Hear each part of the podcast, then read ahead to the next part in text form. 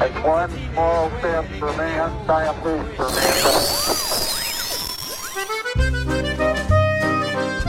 We got a pitch and a roll program, and this baby is really going.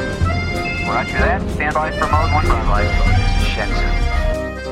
星源下，新语是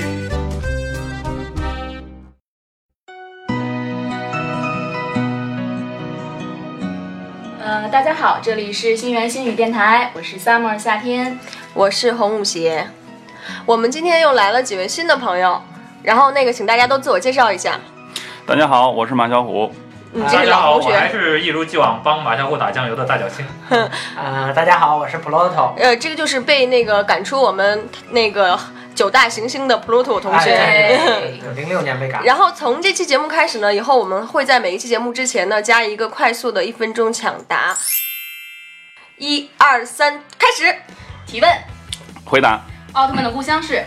不知道，杜教授的故乡是？韩国，你们这都是天文节目吗？太阳系几大行星？别废话，啊，太阳系几大行星？八哪颗被踢出了太阳系行列普？罗托我按照与太阳距离远近和各大各大行星的排序是：啊，水晶地火木涂天海，天文馆几个望远镜？呃，五幺零一个，四幺九一个，呃，还有他们办公室有好几个，好几个，呃一百多个吧，一百多个吧。都教授最喜欢地球上哪个地方？ 呃，韩韩国不是那千颂伊他们家彗星是什么？啊，彗星是什么？彗星就是天太阳系的一个天体啊。二零一四年第一场流星雨是？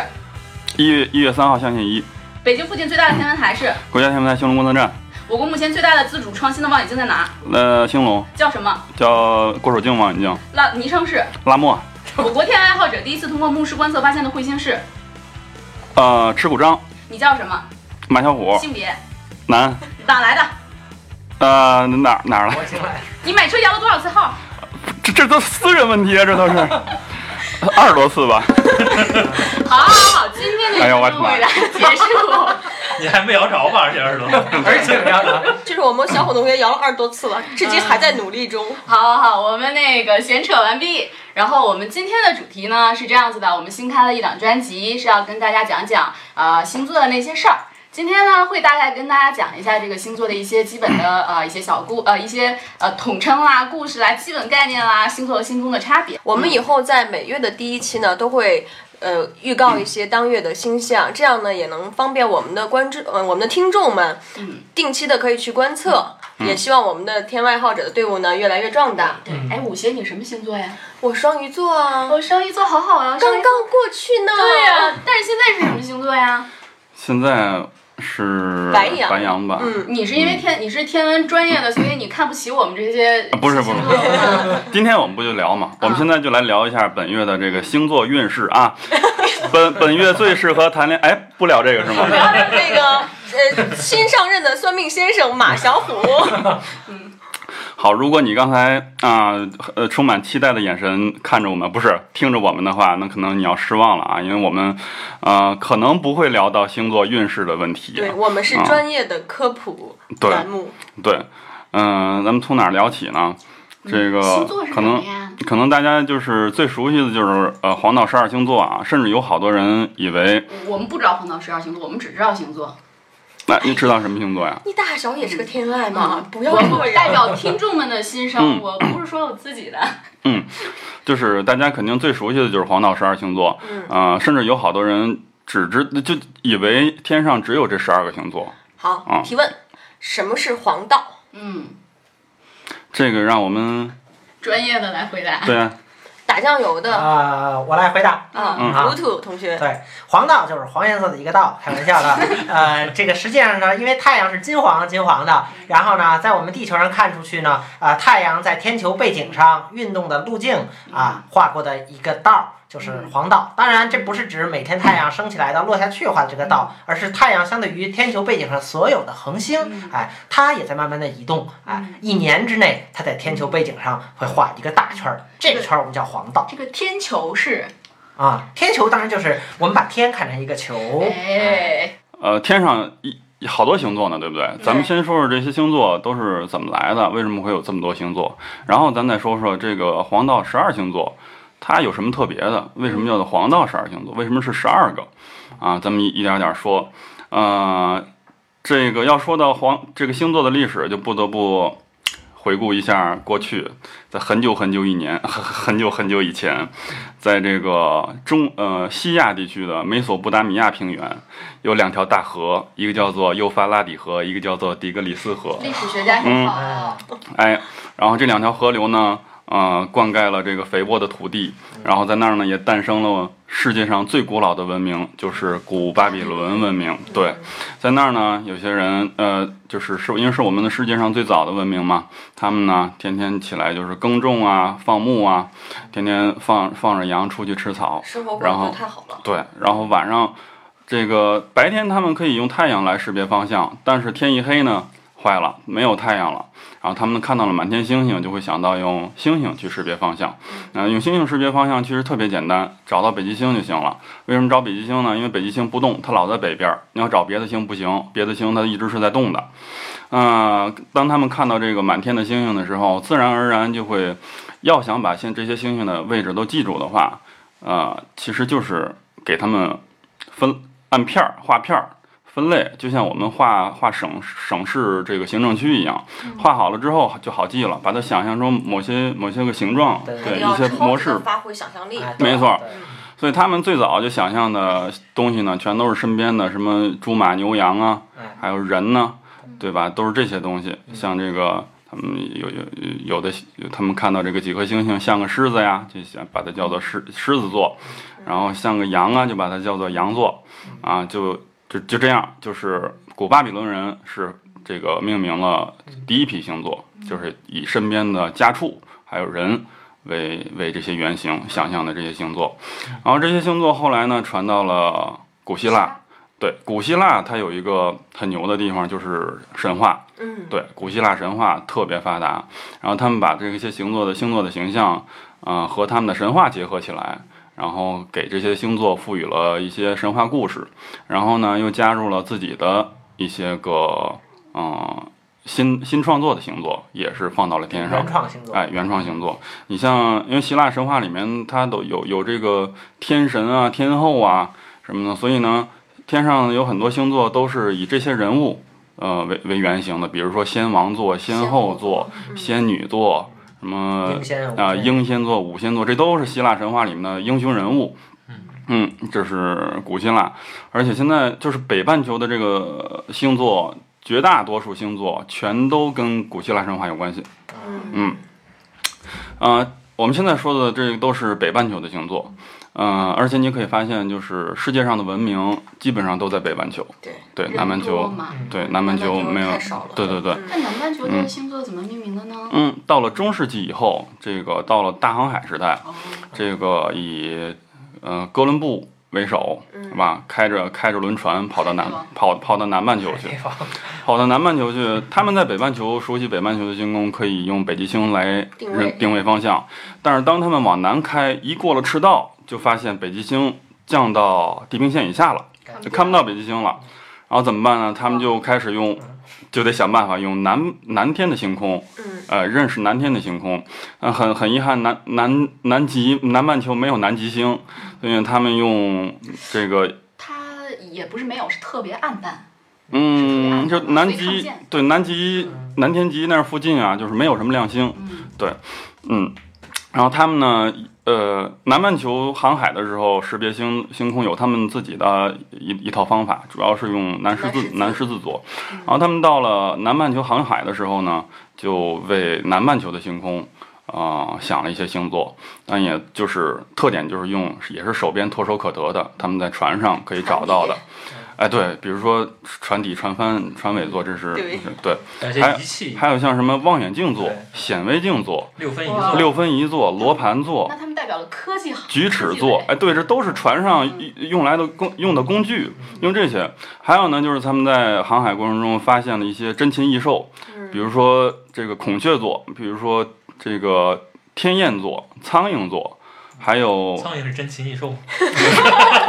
哎这个属于珍稀昆虫， 对，也可不能珍可稀能是他们新发现的一种一种东西对。新发现一种苍蝇，对对苍蝇是被他们带来的嗯，。还有一个一星一个星座，我刚刚特地查了一下它的读音，叫做眼蜓座。嗯，这是动物吗？我是这是它应该是那个变色龙，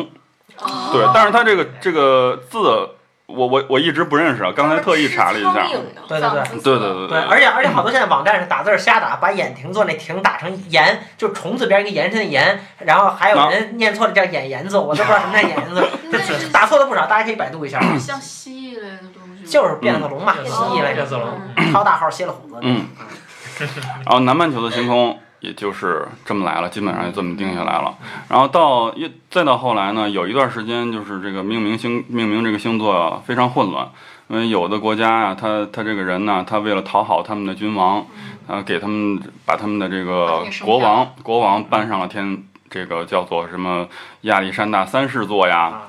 之类的。然后呢，另外一个国家叫什么伊丽莎白女皇座，啊，这个有什么麻烦呢？就是你这个国家人去那个国家旅认了我行不，认对呀、我说我们那儿有个伊伊丽莎白女王座，我说那个时候我没听说过呀，我们那儿有亚亚历历山山大大三三世座呀，所以特别混得亏乱。中国没这么干，要不还有光绪皇帝呢，嗯你这麻烦。对，甚甚至有的人有一个人就是因为自己喜欢喜欢宠物，把自己家里的宠物也升上了天。 ，Apple 座，啊，对，叫叫什么 Apple 座、汤姆座，嗯然后对他 Jeep 他叫他叫他叫家猫座，嗯，叫家猫座，非常混乱。然后一直到一九二八年，嗯、i u 国际联合呃天文国际联合会天文学联合会，天文学联合会召开这个大会，呃，统一了这个统一了全天的星座，你那些个亚历山大三十座， 你那些都都不要了。这废对了。你这个汤姆座、Apple 座也别跟着捣乱了，对，这些都不要了，咱们就以最古老的历史那些流传下来的这些星座为主，然后统一了，一共是八十八个星座，对，全对天，八十八全个天一直沿用到至今，是全世界统一的，嗯就是全天是八十八个星座，那等于普通人也太多了，是吧？嗯，这八十八个星座，它这个就是在天上的这个分界呀、呃，其实挺有意思的，就是呃，特别像美国的那个州的那个边界，就是横横平竖直的，嗯横平竖直的跟拼图一样，那么拼起来，严丝合缝的。那每一个每天上每一个位置，肯定属于且属于某且一个仅星且仅座属于一个星座。，嗯对， 88就是属于一个星座，有八十八个星座严丝合缝的把全天给拼拼满了。嗯，呃，那咱再说到这个这是八十八星座。八十八个那星座跟，那十二个黄道星座，这就是十二个黄道星座是在其八十八个里边儿的吧？嗯，对，其实这个特别简单，就是你看这个，你往现在往天上看，天上有太阳，对吧？嗯，如果现在你把这个这个灯关天上，把灯关上，把天空中的这个大这个这个天上的这个亮亮光给它给它灭掉，屏蔽掉，对，然后只留下太阳在那儿，你会发现太阳也在一个星座里，嗯，嗯那这个星座就叫黄道星座。嗯，对，天上刚才魏老师讲了，这个这普罗特讲了，噗噗讲了，这个太阳在天上走，对吧？在天太阳在天上走，然后当它过了过了一段时间，又走到了下了一个下一个星座了。那么嗯这个星座也叫做黄道，呃，也叫做黄道星座。对，对，一年你看太阳经过了十二个星座，所以呢就叫黄道十二星座。嗯，但这是十二个星座其实没有什么特别的，它是属于全天八十八个星座，呃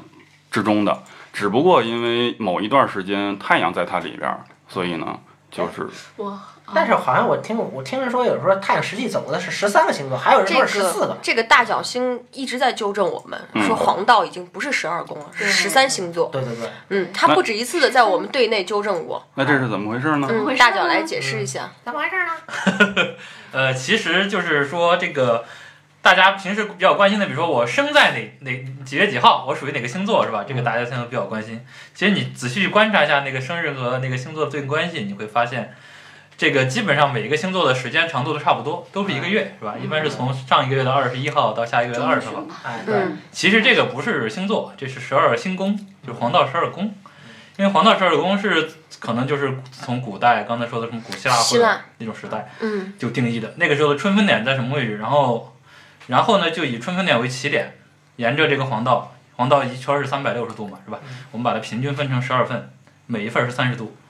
每一每一份呢就是一个宫，那么这个宫的名字呢就用这个这个星宫所在的这个星座来名字来命名，所以就白羊白羊座附近的宫就叫白羊宫，金牛座附近的宫就叫金牛宫。嗯所以就是星宫，它其实跟星座它是不严格对应的，它是大概其一分。它不呃，管星座是一个区域面积，星啊星宫只是黄道上的这一均段，分十二份而儿，且黄道是完全这个星宫是完全均匀的，三十度一宫，三十度一宫。但星座呢是大有大有大有小，对。有大小是不一样的，所以黄所以太阳在每一个星宫里的待的时间基本上是一样的，是吧？嗯虽然虽然我们考虑到地球是一个椭圆轨道嗯，它速度稍微有点区别，但是基本上时间是一样的。嗯嗯但是因为星座的长度不一样，太阳在每个星座里的所经过的时间是不一样的。还有一个问题就是，到现在经过了好几千年，嗯，这个春分点最开始是在那个最开始是在白羊座附近，对吧？对现在已经双鱼那个退行到了双鱼座。换句话说，我们现在的白羊宫的起点到终点，可能整个都在已经在双鱼座里边了。现在这个星宫跟星座已经完全错开了，所以这个星宫和星座根本就不是一回事儿。呃，第三点就是刚才说到的黄道，其实经过十三个星座，嗯还有一个星座是非常有是是叫做那个是一个非常大的星座，叫蛇夫座。嗯我这个星座呢，亮星不是太多，其实还是有有些二等星的嗯。但是传统上我们说黄道十二宫、黄道十二星座就没有说过蛇夫座，但实际上，实际上你去看星图，你会发现黄道在这个蛇夫座里所经过的距离长度，比挺长的在那个天蝎座里的长度要多得多。好像一个是十二度，一个是七度左右。对，所以可能我作对比为还不对不止我作为这样天蝎座就很残念，就是实际太阳那个黄道在天蝎座里的经过的日子很短，有好像有只有四天，我记得。啊，对对，就是就是不到两位数那个天数，对，特就别少几，天，所以就是从那个天蝎最上头一个小角划划过了去一下，哎所以所以说这个黄道，呃，黄道的星座和黄道十二宫以及大家平时关注的这个生日所属的这个星象其实是没什么关系的嗯。因此我们在我们这个节目里也应该是不会再涉及这这这个这个。所以，亲爱的听众，朋友们，这个观星去占卜真的不是很准确的，大家嗯偶尔为之搞一搞笑就好了，不要太认真。所以以后我要问，我就说噗噗，你的你是在哪个星宫啊？啊，我不管我在哪个星宫，这并不重要。我要告诉大家，就是有一种叫心理学效应，叫做伯纳姆效应，就是你你看到哪个星座的描述，你就以为你对愿意相信它是对应你对的，对吧？你看越看越像我。们然后你会往那个方向去。靠。哎，对，它它自己往那儿去靠，精确定义我不知道，但是我有一次也是看星座运程，然后我看错了，我看串了，我把另一个星座的嗯看成是我的了，然后我一看说，哎呀，这个说的还蛮准的嘛，后来发现，哎，这另外一个人。对， 所以后来才了从这儿了解了这个伯纳姆效应，哎，哦，嗯好这个小虎挺同高学大继上续的对，嗯、然后他说哪儿了呢？哎，我可以添加一个，我嗯那个说是就是黄道那个什么十二星十二，就以前在很久以前定十二黄道十二星座的时候，它有一个希腊的名字叫什么埃什么乱七八糟，说这个名字是哎叫什么动物园儿，就是它这个这个在希腊语里面是黄道那个拉丁文叫 zodiac，对对对跟那 Zodiac 个 zoo 是同一个词根是吧？啊。哦，跟那个动物园那个 zoo 是一个。哎，你还说还别说黄道十二星座，这么想想是不是都是跟也动物也不是动物有保平啊，对吧？对对是还有人马呀，对对啊，大部分吧，嗯还是动物听见了多吗是吧？有这个也是也是跟大家纠正一下，我们那个黄道十二宫中是侍女，不是处女座，嗯所以大家一定要在这方面注有意一三个点。非常容易错的，刚才说的嗯侍女座、嗯处女座，就常常大家平时说的处女座应该是嗯侍女我们座是。叫对圣灵嘛，证明对对科技名词儿，另外一个是那个 呃有一个那个对，这大家常说的水瓶座，对吧？其实应该是宝瓶座。啊对还有一个非常容易错的是人马大家常说的射手座，啊，但其实应该叫人马座。对对，这个我们希望在说星座的时候，你要要用那个比较对规范的这个哇这个。还有一个天秤座，嗯我们都以前都叫天平座。啊对对哎，对，这是念错了，对这是念错白了点儿念错啊这个这个貌似是从那个《圣斗士星矢》那个时代的哎对翻译引导着我们一直在错对，。因为那个翻译他不太懂，哎对他犯错了嗯没关系，以后我们会有专辑的。嗯啊，对嗯嗯，正好现在太阳，就是假如说现在咱们把天空这个电给关掉的话，嗯咱们就发会发现太阳正好在白羊座， 嗯，哎，所以呢，最近一段时间咱们就叫就就叫，哎，哎是是在白羊座，不一定不在白一定羊啊，不一定啊，对现在春分的时候，它应该在双鱼座。双鱼对座，太这阳在段双鱼座对这段时间是吗？哦，对对对，这段时间在白羊宫，对，在白羊双鱼宫，座。而实际上太阳是在这个双鱼座双鱼座，嗯对，那就那就咱我多说几句白羊座，白羊座这个，嗯，其实说你你你说现在太阳在双鱼座吧，但是呢是恰好最不适合看双鱼座的，因为它正好太阳在那儿，我们完全看不到，嗯，对吧？然后如果能就是有机会观观赏这个白羊座的话，你也会你究竟想说白羊座还是双鱼座？白羊座，因为那你为什么要扯出双鱼座？ 因为它现在就是在双鱼座的位置，但是它因为是白天，所以无法观测到双鱼座，对还是这个意思。我我还这说的对吗，代言人？ 对，没错，没错，没错其。实你主要是被我想错了我 三本同学给带跑了。嗯嗯嗯，这个呃，白羊座其实没有什么好看的，就是它里面最亮的星是二等吧，二等星二等，楼秀三，对，然后还有还有一颗星是三等，还有一颗星就更暗了，也就是这么两三颗星你能看到的，嗯，所以白羊座其实是一颗一个很不很要太伤心哦。对很很不要光太伤心，它至少有一个二等星啊。对呀、嗯，嗯但是白羊座非常重要，因为你看在星斗圣斗士星矢里面，白羊座是不是最厉害的呀？也不是是知道啊嗯不是了，阿木真不是，大家争的比较多的是双子座的洒家和呃侍女座的沙家之间的好实力。啊好这个这个以后我们也可以做专辑，请不要在这儿发散。 但在几千年前，这个白羊座为什么白羊座作为这黄道十二宫的第一个星座呀？第一宫，第一宫，因为它的那个在几千年前春分点在白羊座里面，古人这么看重春分点，是不是春分跟农耕播种有关啊？这时令有关呀、我觉得在中国应该是中国是这样，但是在热带的热的地儿可能不是这样。嗯，对，而且就是在我春分们确实很特殊，这个位置是对天赤道和黄道相交的地方。对我们天两个文焦就是点天文上面的这个，在这个天球的坐标系系统啊，这这个春分点都是很多坐标系统的原点。它其实就是日月均等嘛，日对月均等进入所以它是春天了分，嘛，哎，对，这个分分字是很重要的。分别就是太阳直射赤道了嘛。嗯对，我们中国其实也是有自己的星座系统的，嗯，啊、但就是千百年来好像没有什么变化，嗯，嗯，一直是一直是那个样子。而且中国的星座为什么没有流传下来，就是因为这中国的星座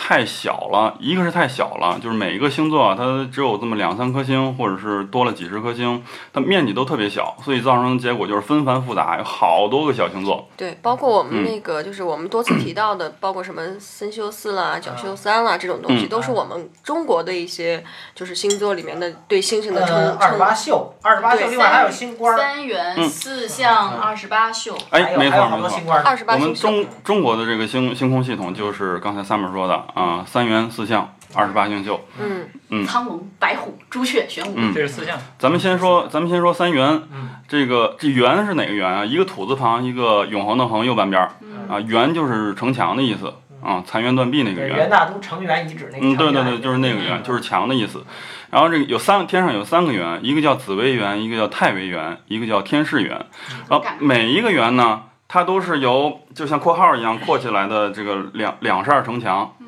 两扇城墙，然后在天空中占的面积，呃，其实不是不是特也不是特别大，嗯，先说紫微垣，紫微垣正好这两扇两个括号啊，括起来了北极星，所以它是在这个这个全天的相当于正中央，那紫薇园的地位相当高了，相当于皇宫。王对宫。对哎，我哎想对起了紫禁城，为什么叫紫禁？是吧？这紫嗯啊，，我这先个给你词儿啊，嗯高级、高大上，关键是。嗯这个，我们我给我给找找一个《史记》啊，上本嗯书好，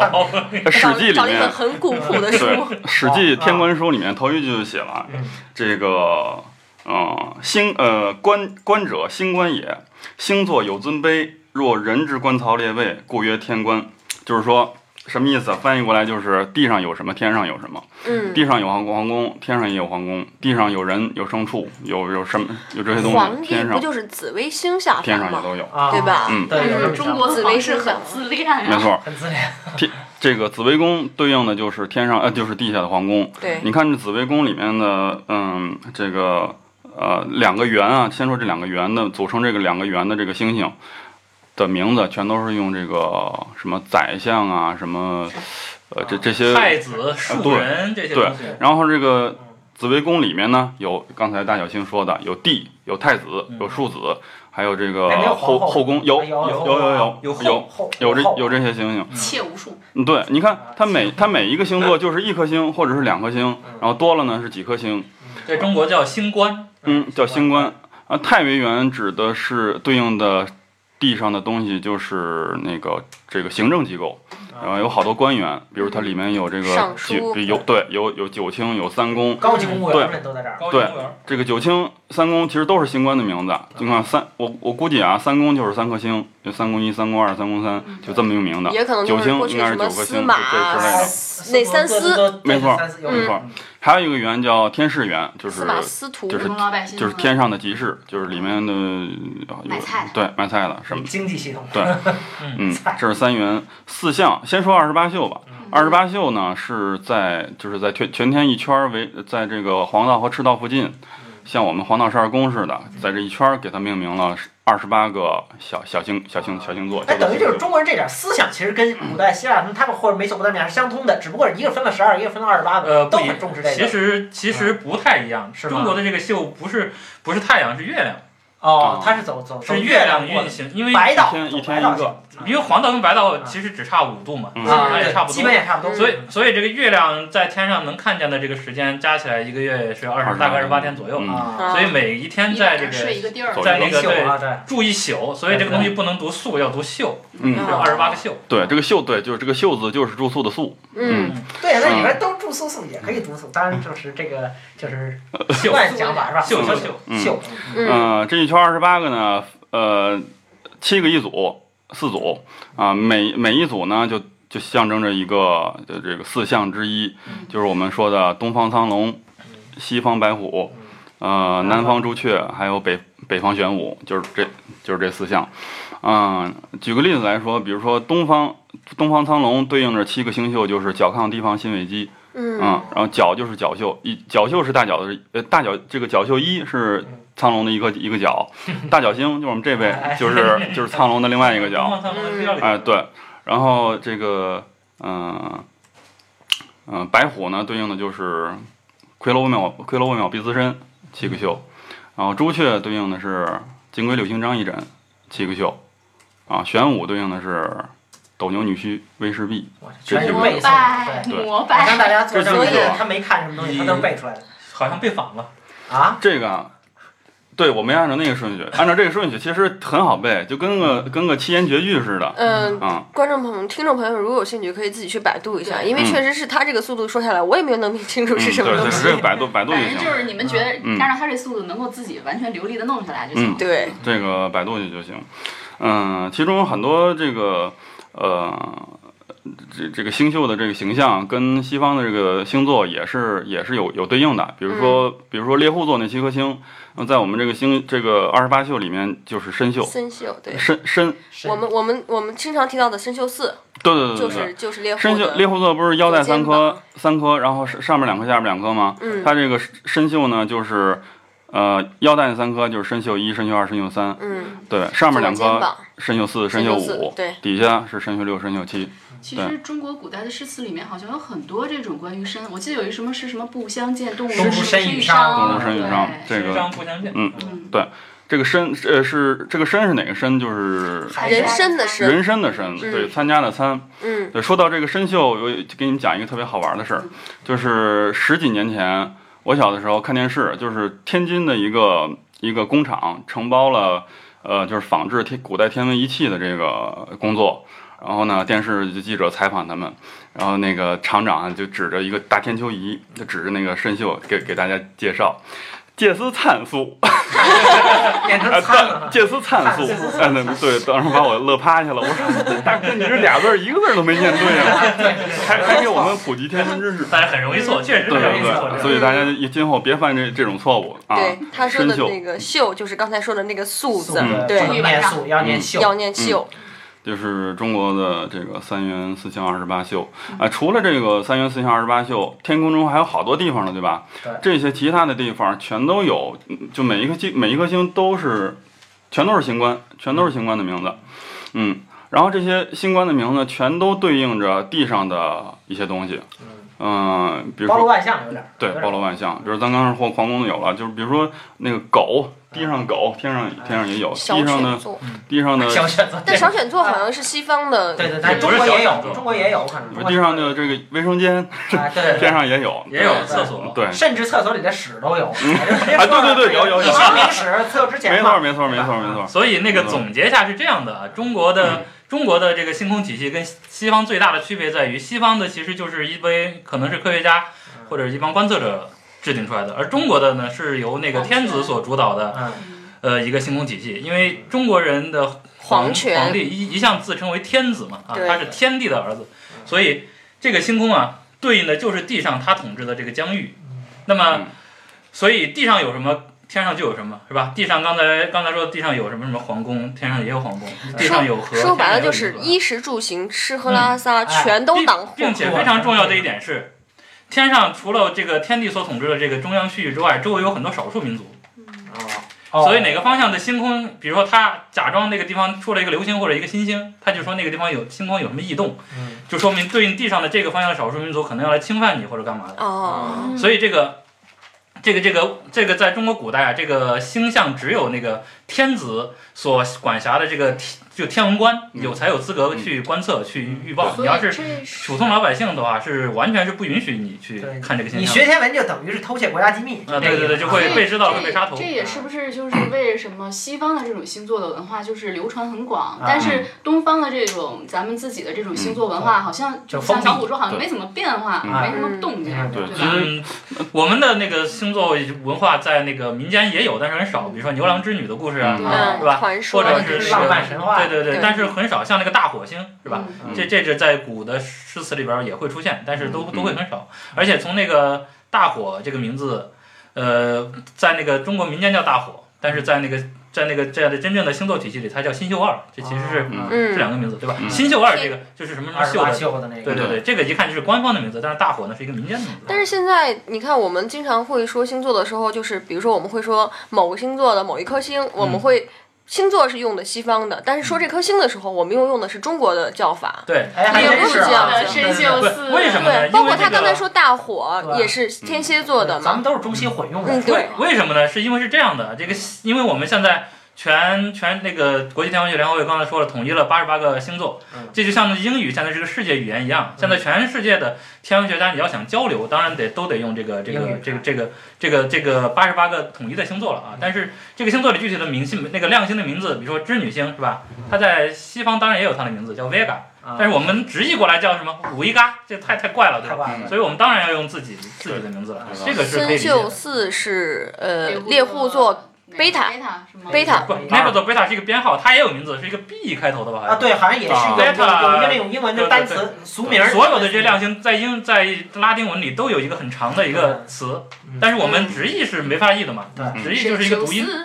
神经不，对啊，你直译肯定是那个，像那个牛郎星是阿特尔，好像是啊， A 对 L 对 T 对 A 对对 I R 对，往这这个词。天天哎，那是不是我们跟外国人交流就就就会有麻烦？我们跟外国人交流，你要说牛郎就得说拉丁文的名字，一定有啊嗯嘛，因为他们或者直说接用八音恒星里面的说，对，他们说或者用恒什星么什么座的贝塔、阿啊阿尔尔法法这样说的，对对，对。嗯但是我们自己交流，你肯定还是要保留那个我们的中文名。毕竟我们自己念惯了，对对是吧？对就像我们念日本人的名字，直接拿他的汉字读音念了，你那么念，日本人根本听不懂，没错对吧？嗯，看字嗯，儿，看字儿，看字儿啊，对，看都市字儿。我也觉得是我我其实是想这一节我我其实是想说的是这样子，就是比如说我们介绍一些很很有名的星，那他们在某个星座里，像北极星是我们小学星座里面的一颗嗯星，对，可以，就是这样的一个过程。嗯，嗯，小虎给介绍几颗几颗这样的星，嗯，那就举几个例子吧。这个，比如说大家熟熟知的北极星，嗯、北极星是在小熊座，对，嗯，咱们就就简单简单说了，简单说一下吧。北极嗯星一年四季都可见吧？都可见。嗯北极星是在北边不动的，几乎是不动的啊，它是小嗯熊我座们里以面的后一个在观测中也会跟大家讲一下，怎么样通过北斗七星去找这个北极星，或者通过先后座去找北极星。我们在这儿先不嗯累述了。嗯嗯啊，北斗星呢，北斗七星，北斗七星这个它是属于大熊座的一部分，对，嗯，然后还有什么呢？比如说天上最亮的恒星是天狼星，对，天狼星在哪个星座呢？在哪？确切的说是太阳，除太阳以外最亮的。啊，啊， 对，嗯，是天狼星在哪个星座呢？提哦问。得，没人抢答吗？没人抢答吗？你想 啊我抢 答。现在现在大全没做，错，嗯，然后还有我们最知名的天狼星多说两句吧。好这个嗯这个在中国的那个古诗里边有一句特别有名的话叫“西北望射天狼”，嗯，好多人都觉得很奇怪。这对个呀，你去观测的时候，你会发现天狼星，尤其是北京这种地方，对啊它在要不就是在南边，或者东南边，或者西南边的低空，你怎么也不会有像西北望啊。天狼对呀总永远不会嗯，在在中北京或者中原地区在西北方这向。很神秘的。这是为什么？为什？么呢？你们知道吗？这是为什么呢？这好像好像他说的是地上的那个，是不是跟那个就是“采菊东篱下，悠然见南山”一个意思一 样？啊，是这样的，我来给大家解释一下啊。它指那个天狼本身在中国的传统星空星座体系里，它天狼这一颗星就是一个星官嘛，它就叫天狼，因为它太亮了，在南边。那么为什么叫西北望呢？是因为在天狼的东南边，其实就是大犬座的身子和尾巴这这个形状，在我们中国古代的那个星空体系里是想象成了一把弓，上面搭着一支箭，叫做虎矢。嗯啊，弧是弧形的弧，矢就是那个箭矢的矢嗯。这个湖室的那个箭头就对着天狼星。那么从湖室的角度看，天狼星在湖室的西北。西哦，参照系在这儿哦呢，没错对不对，就相当于说对香港人来说，广州也是北边的城市，对咱们对就广州是南边的。所以就啊想，所以是想象成有一个人拿弯弓搭箭在射这个天狼一样，啊哦所以向西北方向站在湖室的角度是天狼是在长西北。姿势了，档次是等于这个啊场景就局限在南边那一小对块对儿。对对，因为天狼嗯相对的那么亮，而且是在一个如此偏远，就中原来哦看是一个非常偏远的地方，肯定是一个很很可怕的一个少数民族。啊，所就以他蛮非常希望有人把他给射掉。啊，那我说一个靠谱点儿、科普点儿、民间的那说法吧，嗯北斗的北斗斗柄什么指东，嗯什么天下下皆皆春嗯，然后斗柄指什么那指个南天下皆下对皆下嗯，然后再往这个这顺着走就是秋冬，这个是一个中国古代。是出自那个《贺冠子环流篇》的一个几句话然，后是中国古代一个非常有名的用北斗七星的方位来判断季节的一个方法。嗯，嗯呃，但是要强调的就是，大家因为古人都是一般都是日出而作，日落而息，这个基本上是天刚黑的时候，大家看看天，然后就睡觉了。对在这个时候呢，可以用这个方法来大概的判断季节。但你真要是看到后半夜，那个北斗的指向早就变得不知道哪儿去了。对其实那北斗那尾巴一个昼夜二十四小时在天空嗯中东西南北，它就转了一圈儿呢。啊对，然后就是我们夏季大三角那三颗比较有名的星，牛郎织女、嗯天津四，它分别在哪个星座里呢？啊，当然分别呃天津呃牛牛郎郎织女天津四，我想想啊，呃不是在牛郎座、织女座和天津座吗？啊，我原来我原来真的有人这么说过，而且言之凿凿地说这是某个懂天文的人跟我讲的，我看哪位懂天文的啊？那个牛郎星呢，刚才其实咱们提到过了，是天鹰座的阿尔法，对吧？那嗯，么织女座呢是属于天琴座，在西方。对然，后天津四呢，那个对应的是天鹅座啊天鹅，它这么三个座，这个这三颗星组成这大三角，在中国在西方都挺有名的，对是吧，非常非常有名，特对别主要是是我夏天们又暖和。我我们的天鹅座又是我们的北十字嘛，嗯啊，嗯北不对，一个大十字架哎，。这天津寺跟天津有什么关系啊？呃，天津寺我来说我是天津那哦人，哦哎啊天津本来的名字就叫渡口。嗯，啊，它在天上那跟天津没什么关系，只不过他们的意思的指向是一样的。对还有天津寺，哦它也是嗯天上的渡口，天河的渡口叫天津，巧合是吗？不像话， 然后真正的那个咱们地理上说那北京旁边这个天津，它是指天子渡口，对是吧？哦天河对，长知识了，长知识，真长长知知识识，长知识 所以所以听众朋友们，等到夏天的时候，我们就会带你去认，带你们去认这些星星定，要包括怎么样去找寻它们。一定要仰望星空，看银河。对，嗯好，那我们现在就请小虎给我们介绍一下我们这个月的一些星象。好，因为我们这期节目是这在这个四月初四月初，对没错。然后我们马上迎来我们的四月份，四月份有什么比较值得关注的天象呢？呃，主要有这么几个啊，一个是四月九号的火星冲日，嗯、我不知道有没还有没有比较哎妈介绍一下冲日这这解释一下冲稍日微吧解。释一下。嗯是冲日这个天文学上的解释就是这颗行星和太阳的黄金相差一百八十度，当然这样解释不太合适哈。但是就是那我都没听出为什么不 合适。在这个节目里面，我觉得这么解释，啊嗯，就对是观听众根本就听不懂嘛，不知道什么意思。对啊这个呃，这个地球和火星在轨道上跑啊，就像两个人在跑圈儿一样，跑圈儿一样，地球在内圈儿，火星在外圈儿，地球跑得快啊，美国每隔两年两个月左右，地球就会追上火星。在追上火星这一瞬间，地球和火星就是最近的，嗯，而且这个时候火星在地球这边儿，那个太阳在地球那边儿，嗯这个时刻就叫冲日，呃，这个时候就叫就叫火星冲日。这马拉松啊，这是。哎，对，这个这个时候地球和火星是最近的时候，也是观测条件最好的时候，因为火星特别近，所以哦呢很亮也很大，嗯，然后呢正好太阳在另外一边儿，那意味着太阳刚落下去，火星就从升就从东边升起来，嗯然后呢等太阳从东边升起来的时候，火星刚刚从西边落下就去。整夜能看都一整宿对，整夜能都看可一以整观宿测，对，它。观测时间是最长的嗯啊，九、号，大家记住这个时间是九号，呃，哎，四月九号，四、月九号嗯对，，说到这个，我想起来过去有时候还炒作一个很很重要的概念，叫火星大冲。说某某年那次冲是大冲，就是说特别近，嗯，是吧？这个是因为这个地球和火星的轨道都是哎椭椭圆，圆形。啊对他们有的时候，这每次冲日的时候，地球和火星的距离还不一样。嗯，最近的时候能到五千多公里，呃五千多万公里，五千多万公里，五千多万公里这，在天文上已经很近了。对，已经很近了嗯。但是远的时候的冲日能达到一亿多公里，就相差这相啊差差两倍相差两倍啊。对，嗯所以呢，在五千多公里那那种五冲千多万日，公里，五千多万公里是那种小虎冲日呢罚，你一会儿出去跑马拉松，跑五千米好 了。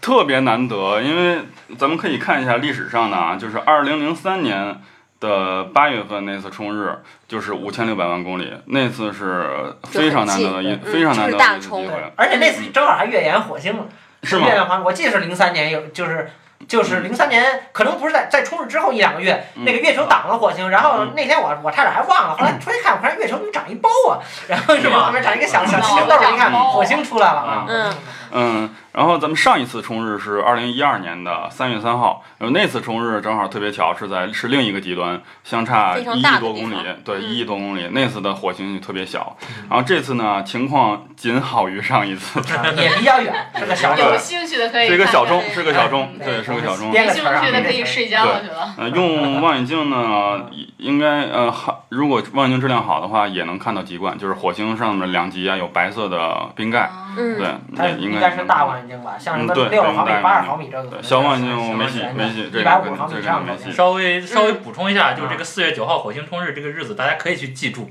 嗯，但是不用特意去记嗯，因为虽然是九号冲日，但是它在这前后可能一两个星期里看观测条件都差不多。对，你这一差一两天不会说差出有什么明显的差距，嗯所以这段时间你什么时候看火星的效果都差都都一样，嗯，没有什么区别，所以。也不要以为这个冲日这一天就一定会有什么特别特别好玩的或者特别好看的东西，呃，嗯这这是不不不存在的。还有别的好，可我看们的情介况绍吗？第二个，嗯，就是第二个有一个比较特别的现情况，就是有两个小小行星，一个是谷神星，一个是灶神星。这两个小行星啊，在小行星编号里面排名第一和第四，就是它是最早被人类发明发发现的两个小行星之一。中国名的吗？呃，不是，老古外神和灶神都是老外。对，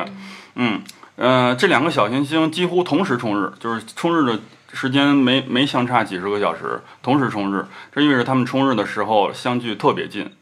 对他俩冲日的时候相距特别近，只有看看几度啊，几度？应该只有三度多一点的距离。相反起来，对你就是拿一个双筒望远镜，可以同时把它们俩装到一个视视野里面对。那这两个小行星，灶神星你是可以用肉眼，就是将将用肉眼直接可以看到，但是非常暗，非常暗嗯，古神星是看不到的。那用一个小双筒望远镜就肯定都能看到。用相机拍下来也也比较有意思，就是你可以就是你比如说相隔几个小时拍，你就会发现这两个小行星的位置已经变了，已经哦动了。对，真的像赛跑一样。对在两个小行星冲日之后，它俩还会继续接近，直到今年七月初的时候，它俩的距离角距离只相距不不到十个角分，也就是相当于要 kiss 吗？相当 几乎还相当于月就是月亮直径的三分之一，十个角分，这就相当近了，相当近了，就是在一八零零年以来，它俩相距最近的一次。就是这，我觉得这次机会一定别别错过，就是拿估计相估计有很多人要去拿对拿相相拿相机机啊拍。拿相机拍一下。好，那个呃，但是我稍微也补充两句啊，嗯就是普通听众不要觉得这个东西是一个特别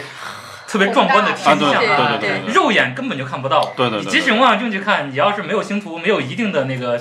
找暗星的那个基础知识，你也不可能在天空中找到这两个特别特别暗的小星星。所以我刚才刚刚刚刚嗯说想说，听众朋友们可以期待一下《星源山峰队》的相关作 品，一定会有一些作品出作来的。品的话，你就算拿个相机拍下来，也就是两个小亮点儿，离得很近，其实也看不出什么。得需要解释才能欣赏的对，。所以说这个就是说，对于那个比较铁杆的天文爱好者来说呢，是比较难得的一些一个一个一个天象的机会。但是这个天象没有什么欣赏价值。嗯，如果你对只是从欣赏的角度呢，确实没有什么意思意思这个东西。嗯，对，没错，大姐星提示这个对，千万别抱太大的希望，没关系嗯，把它看成一个太阳系里边的一个小赛跑，想象一下，嗯想象一下，就很有意思思的。对嗯就是这这两个小行星，就是每接近一次大概需要三十三十年啊，不到不是三十年，是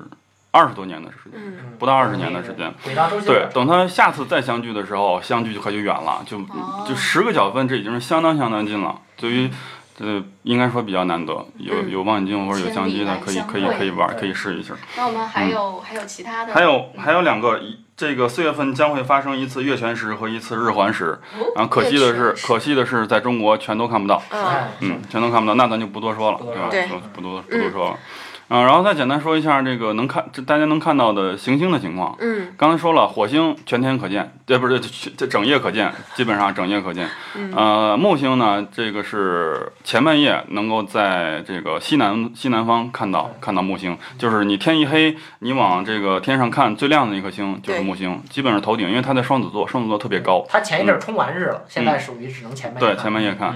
嗯。嗯、还有呢，土星是后半夜看，土星现在在天秤座，后半夜看。还没嗯、跑。对，金星是早上看，早上天亮之前你往东边看，最亮的那个超级亮的那颗星就是金星。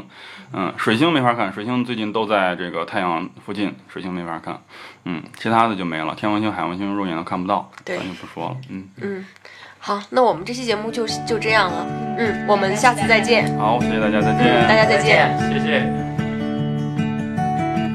如何收听星源星语电台？欢迎关注我们的新浪微博，并在线收听 at 星源星语电台。欢迎在微信关注我们，请搜索订阅号“星源星语”。苹果设备和安卓设备可以分别下载 Podcast、喜马拉雅、荔枝 FM，搜索“星源星语”即可。如何支持我们呢？请大家在 iTunes 平台以及新浪微博给我们多多评论，然后给我们多多打分。有希望收听的节目和话题，也请提前告诉我们。